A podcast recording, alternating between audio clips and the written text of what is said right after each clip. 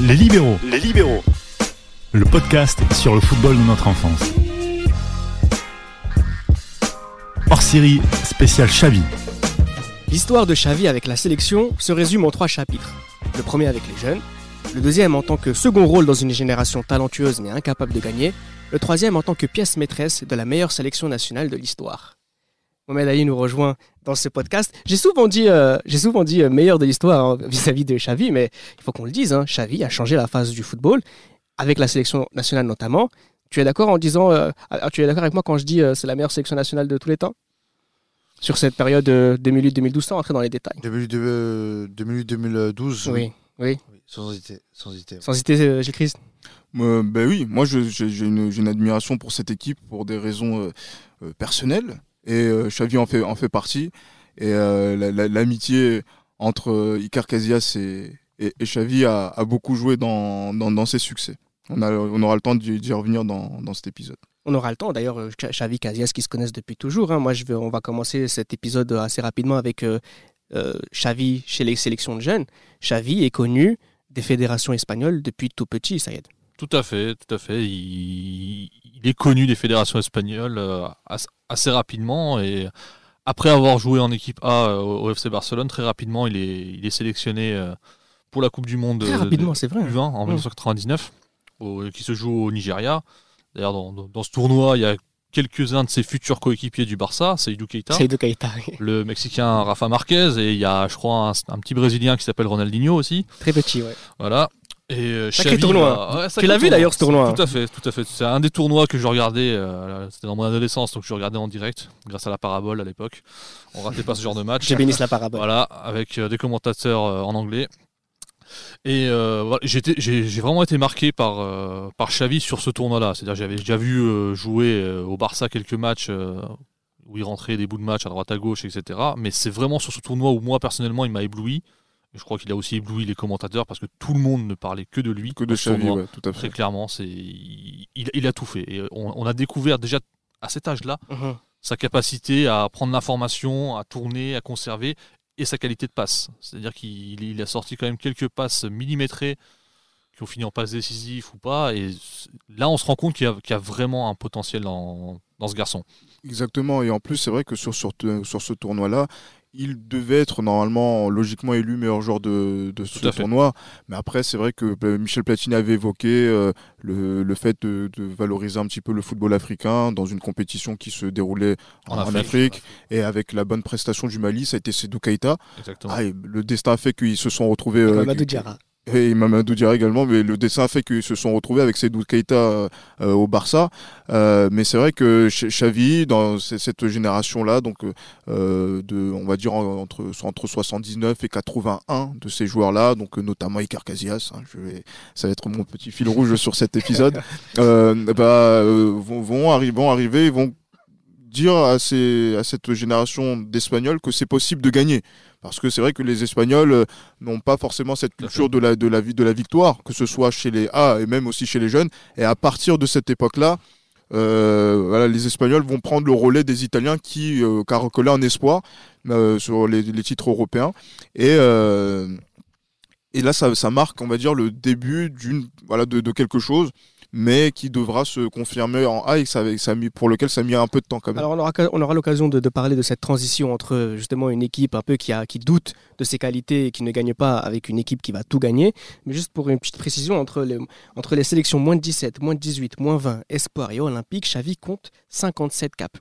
Exactement. C'est ouais. que c'est vraiment c'est un enfant de la fédération espagnole. C'est quelqu'un qui a toujours joué avec la fédération espagnole, tout le temps, tout le temps choisi. Un peu Et- comme Pirlo. Hein, Un comme peu comme Pirlo, oui, ça. d'ailleurs, dont on a, à qui on a consacré une spéciale pour les 40 ans aussi. Finalement, on a les deux meilleurs milieux centraux de leur génération, hein, mais c'est très intéressant de, de le préciser.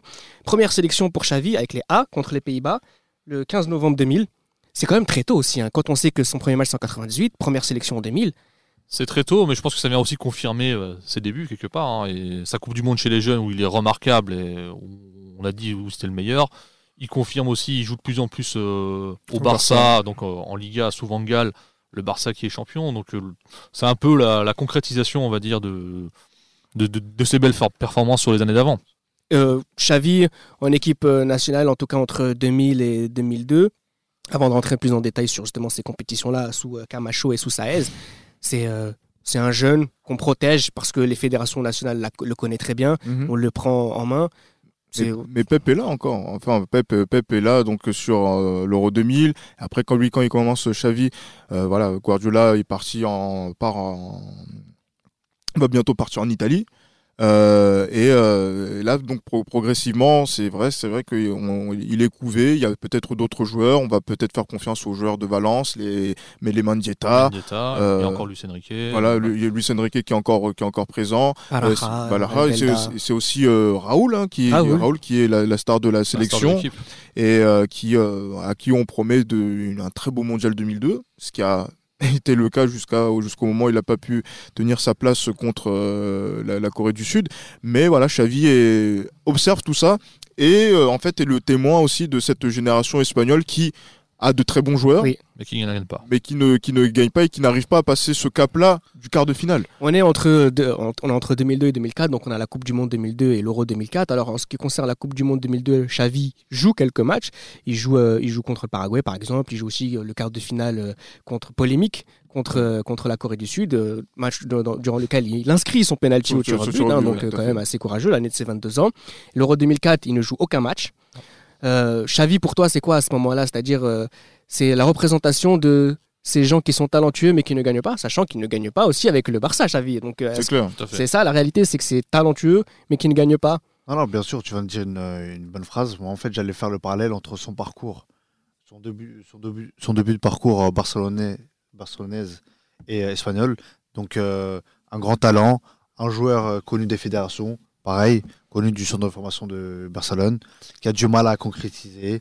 Il y a cette, aussi cette, euh, comment dire, cette, euh, cette pression Guardiola. On dit tous que voilà, ça va être le successeur de Guardiola. Ça l'a pas aidé au début, mais on verra que petit à petit, euh, voilà, il, il confirme au fil des années euh, le, Moi, sur Moi, j'ai une question à vous poser. Je ne sais pas si vous avez la réponse. Moi, j'en ai pas forcément. Mais pourquoi il ne joue aucun match alors 2004 C'est un peu bizarre parce que c'est vrai que sur les six derniers mois du FC Barcelone, justement, on avait fort, parlé donc, de- très bien de- tout à l'heure, euh, par hein. rapport à David.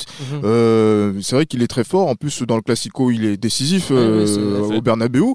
Euh, on se dit que là, sur cette, on- je pense que le choix de Kissaes de jouer avec deux pointes faisait que peut-être l'é- l'é- l'équilibre qu'il a, qu'il a essayé de, de mettre en avant, notamment avec des joueurs comme Valeron, etc., ne donnait pas de place à, à Xavi.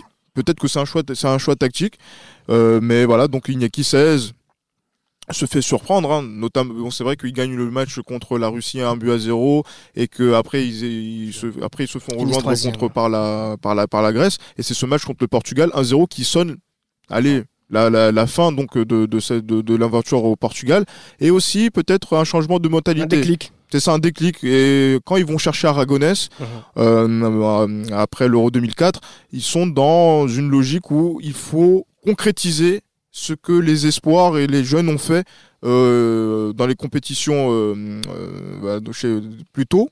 Et maintenant, chez là, il faut le mettre en place avec les joueurs qui ont, Avec qui cette ont génération. avec ces générations-là. Je vais être honnête avec vous. Moi, quand j'ai fait mes recherches pour préparer cette, cette spéciale euh, je me suis rendu compte que les mots que Xavi utilise pour euh, parler de Guardiola et de son importance dans son développement, ce sont les mêmes qu'il utilise pour parler de Luis Aragonés. Aragonès, exactement. C'est- comme un père pour lui. Exactement. C'est un, un père footballistique. Qui, voilà, il y a, je pense que s'il y a vraiment deux personnes dans le foot qui l'ont. Parmi, euh, par- parmi les, les acteurs du foot qui l'ont fait grandir, qui l'ont accompagné, c'est évidemment Guardiola, comme j'ai dit, en tant que joueur et en tant qu'entraîneur. Et il y a ensuite Aragonès. Ce que va faire Aragonès, ce qu'il va mettre en place sur cette période en équipe nationale pour, euh, pour l'Espagne, c'est ce qui va leur permettre derrière de, continuer et d'aller chercher d'autres titres. Mais tout se passe à ce moment-là. C'est les, fondements, les bases de, l'idée de jeu, on va dire, de, de, de, compter sur cette génération, de, ces profils-là. C'est, tout se passe à ce moment-là. Et c'est le début de tout, vraiment. C'est, c'est sur, sur cette période-là, même si ça ne va pas payer tout de suite. Mais ça va payer sur le, sur le, Alors, sur le très long tactiquement, terme. ça va être très intéressant ce qui va se passer. On commence à s'en rendre compte déjà à la- lors de la Coupe du Monde 2006. Euh, tu es bien placé, Mohamed Ali, pour parler de l'Espagne à la Coupe du Monde 2006. Euh, c'est, on avait parlé d'un peu. C'est, c'est- peut-être l'une des meilleures équipes euh, en phase de groupe. Bien sûr. Euh, puis il y a eu Zidane. Et Vieira surtout. Il y a eu Zidane, il y a eu Vieira, il y a eu euh, plein d'autres joueurs encore. Mais euh, moi, pour moi, en fait, on va, on va dire que Sur la Coupe du Monde 2006. Et... moi, cet échec-là, il est pas plus mal pour moi. Mhm. On, dit tous que l'échec c'est c'est négatif, mais il faut voir pourquoi. Et euh, pour moi, c'est le début de, de quelque chose, donc c'est c'est plus un mal pour, c'est plus euh, un mal pour un on va bien. dire, ouais. Alors, on va pas essayer de, de parler de la, la raison, mais parce que je vais faire du mal peut-être à Chris, mais, Non, même pas. mais, mais honnêtement, sur cette Coupe euh, du Monde 2006, on est déçus. Euh, ils sont meilleurs que la France. Xavi fait un bon tournoi. Ils sont a priori meilleurs que les Français, en tout cas sur les premiers matchs de, de poule. On, a, on, pu en parler. Et euh, c'est vrai que les contextes des Espagnols étaient, on va dire, euh, on relève le, le torse, on a de la fierté, on se dit que notre équipe peut faire quelque chose.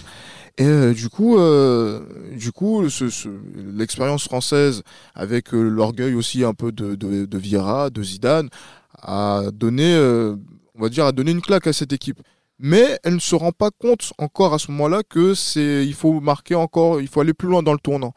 Euh, parce que Raoul est encore là, même s'il a été sur le banc une partie du, mondial 2006, et après qu'il revient pour faire du mal un petit peu aux, Tunisiens euh, de Mohamed Ali. Euh, il est encore dans, dans, dans, le- dans les listes après le mondial 2006, et il y a ce match, euh, ce fameux match euh, piège en Irlande du Nord, où David il y met un triplé, l'Espagne perd 4-3, on se pose la question, mais est-ce qu'il faut éliminer euh, les joueurs comme Raoul qui ont fait leur temps et qui n'arrivent plus à gagner?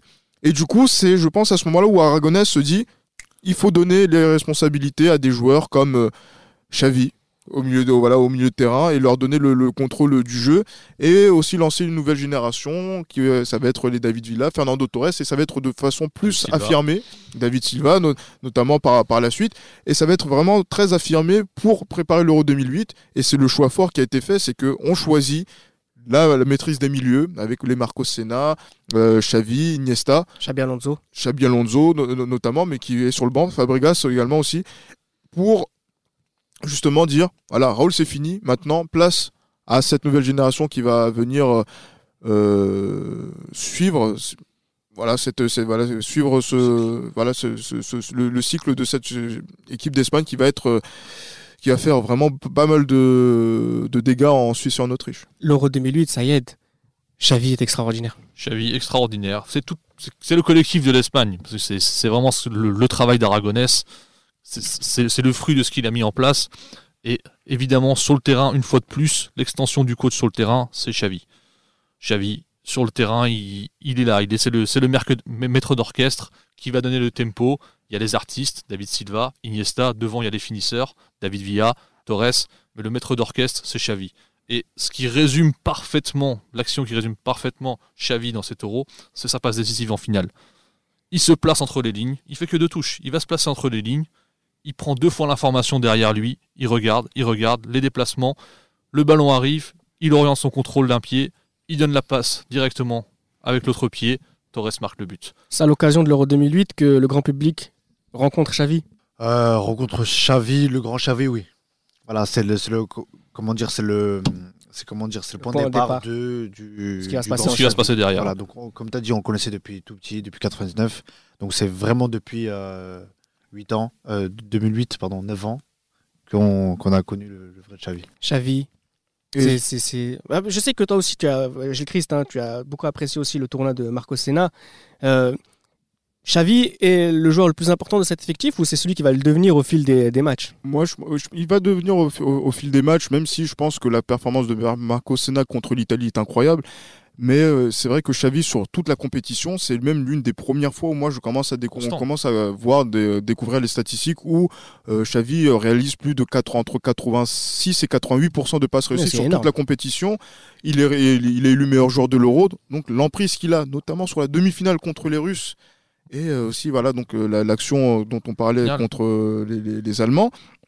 Euh, on voit que Xavi, euh, en fait, il y a vraiment une colonne vertébrale espagnole qui va, qui va émerger entre Iker Casillas, qui a été décisif sur les tirs au but euh, contre l'Italie, euh, Carles Puyol, qui est le voilà qui mène la défense de la même façon dont il la mène euh, avec le FC Barcelone, Xavi qui va avoir le contrôle sur le milieu de terrain et qui va être vraiment le maître d'une- dans, dans une compétition où franchement l'é- l'équipe d'Espagne est vraiment euh, c'est- c'est- elle est vraiment très belle cette équipe euh, en 2008 et euh, Villa et qui va être secondé par Torres puisqu'il jouait avec deux attaquants et sur la deuxième partie quand Villa se blesse euh, il joue il retourne à une pointe et c'est là qu'en fait Xavi voilà il met, il met la main sur, sur tout et qu'il euh, et qu'il surveille la compétition. Quand on voit l'Euro 2008 de Xavi, quand on voit la saison 2008-2009, 2009-2010 du Barça et de Xavi, euh, l'Espagne et Xavi sont les favoris de la Coupe du Monde 2010 On les attend comme ça, on les attend comme, euh, Sans plus. comme favoris.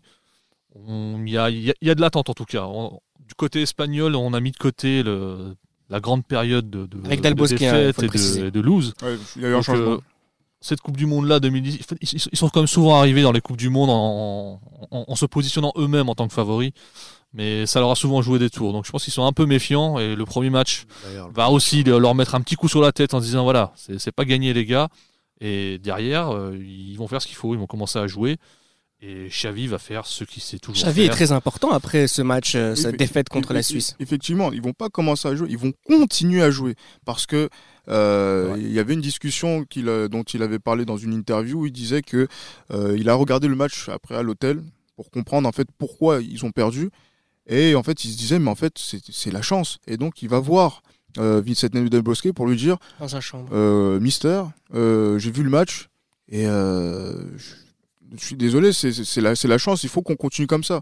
Et là, euh, Del Bosque qui dit J'ai vu le, le- le match, je pense comme toi, donc du coup, les gars, voilà ce qu'on va faire. Et c'est vrai qu'il y a eu une discussion où il y a les, tous les cadres. Euh, Casillas, euh, Puyol, Xavi, euh, je crois que Xabi Alonso était là, euh, et le- l'entraîneur, ou qui a été vraiment Iniesta aussi, effectivement, pour dire voilà, on va continuer comme ça et on va continuer même contre le Honduras, contre le Chili, même si ça a été, été assez Difficile. difficile. Difficile, ouais.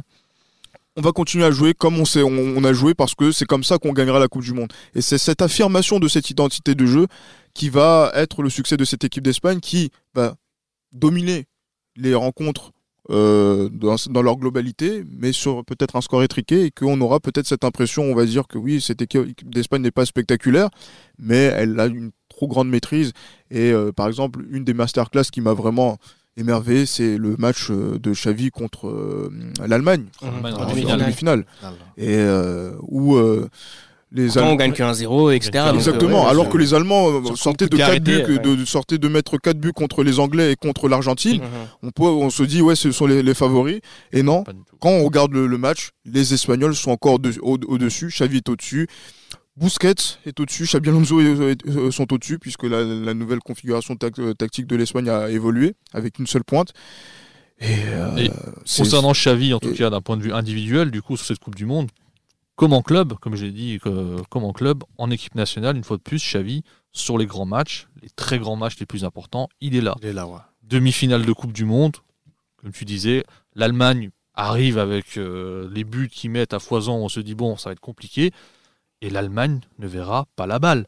Ils vont être frustrés tout le match. C'est il, ça. il est accompagné par ses compères euh, Bouzy et Iniesta au milieu de terrain, donc euh, ça aide, euh, ça aide. Ils ont les automatismes.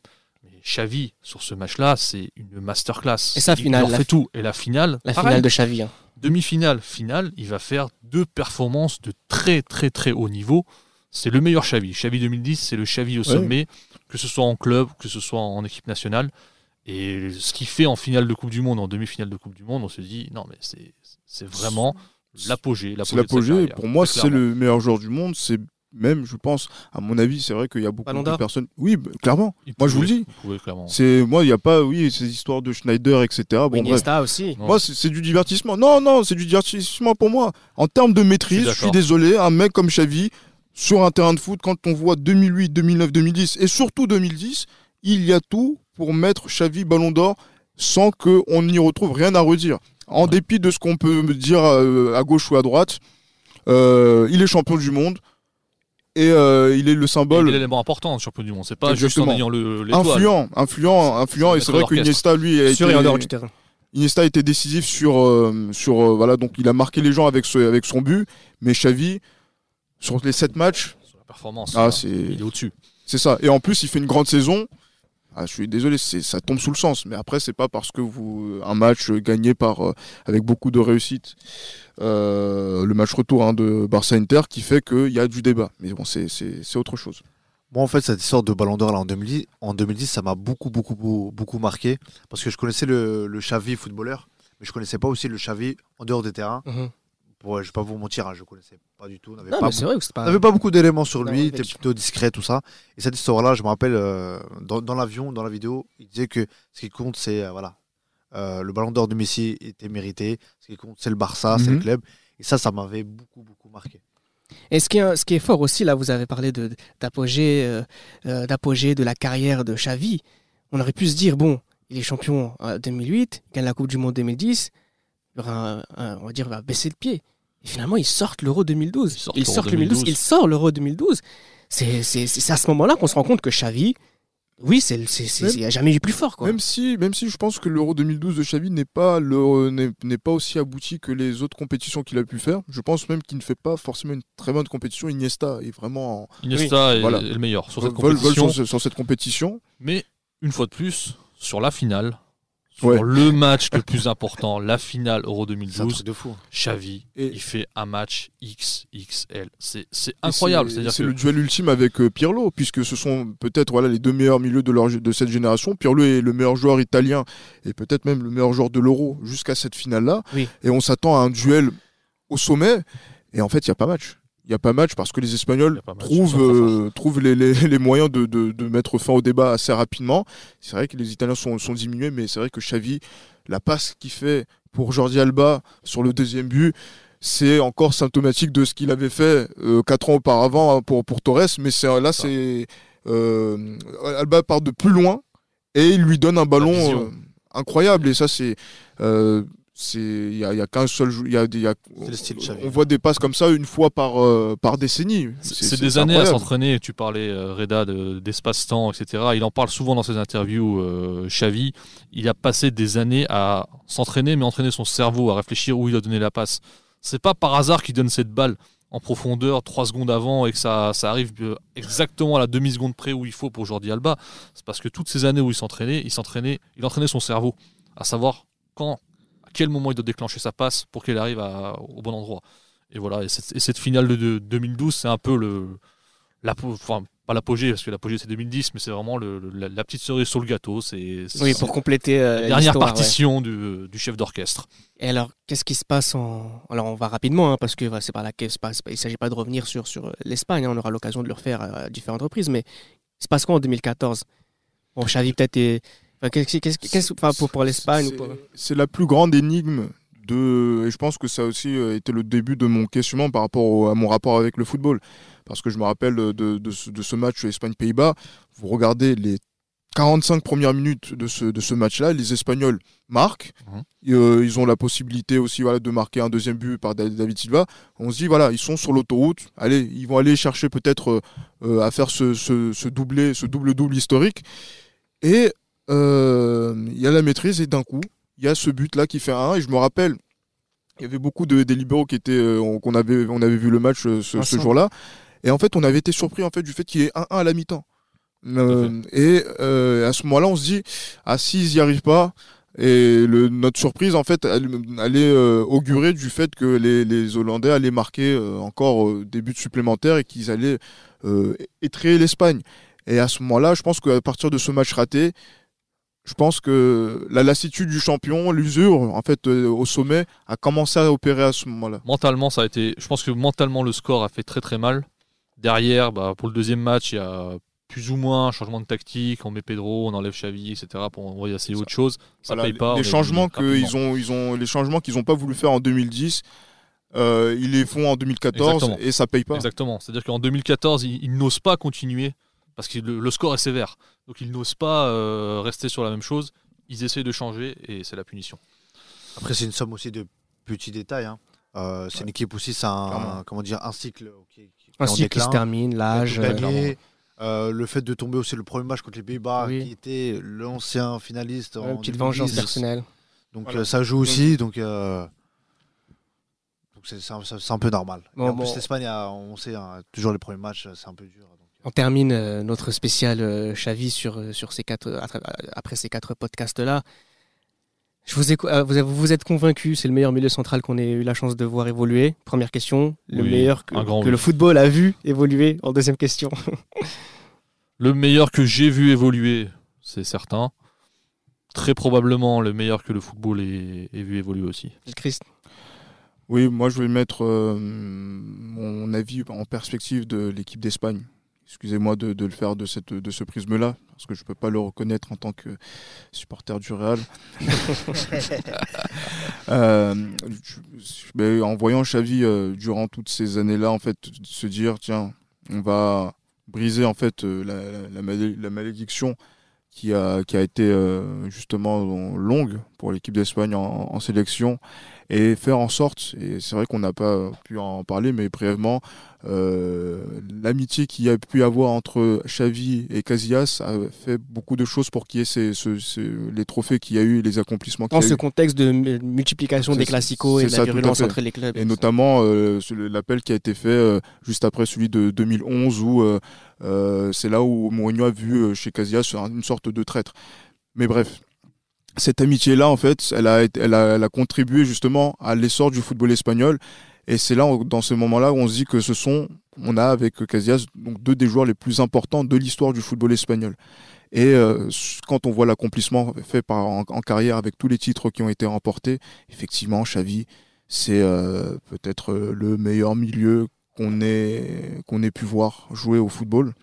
Euh, et, en, tout cas, en tout cas, dans notre siècle, c'est la référence ultime, que ce soit en termes de tactique, théorique et pratique avec euh, l'accomplissement, le palmarès et les matchs qui restent dans les, dans les esprits. Pour moi, il fait partie des, très très grands milieux de l'histoire du foot. En tout cas, on a été très chanceux de le voir évoluer. On a été ravis de lui rendre hommage sur, euh, sur, sur ces podcasts-là. Et puis, joyeux anniversaire. C'était Les Libéraux, un podcast produit par Sport Content en partenariat avec Urban Soccer.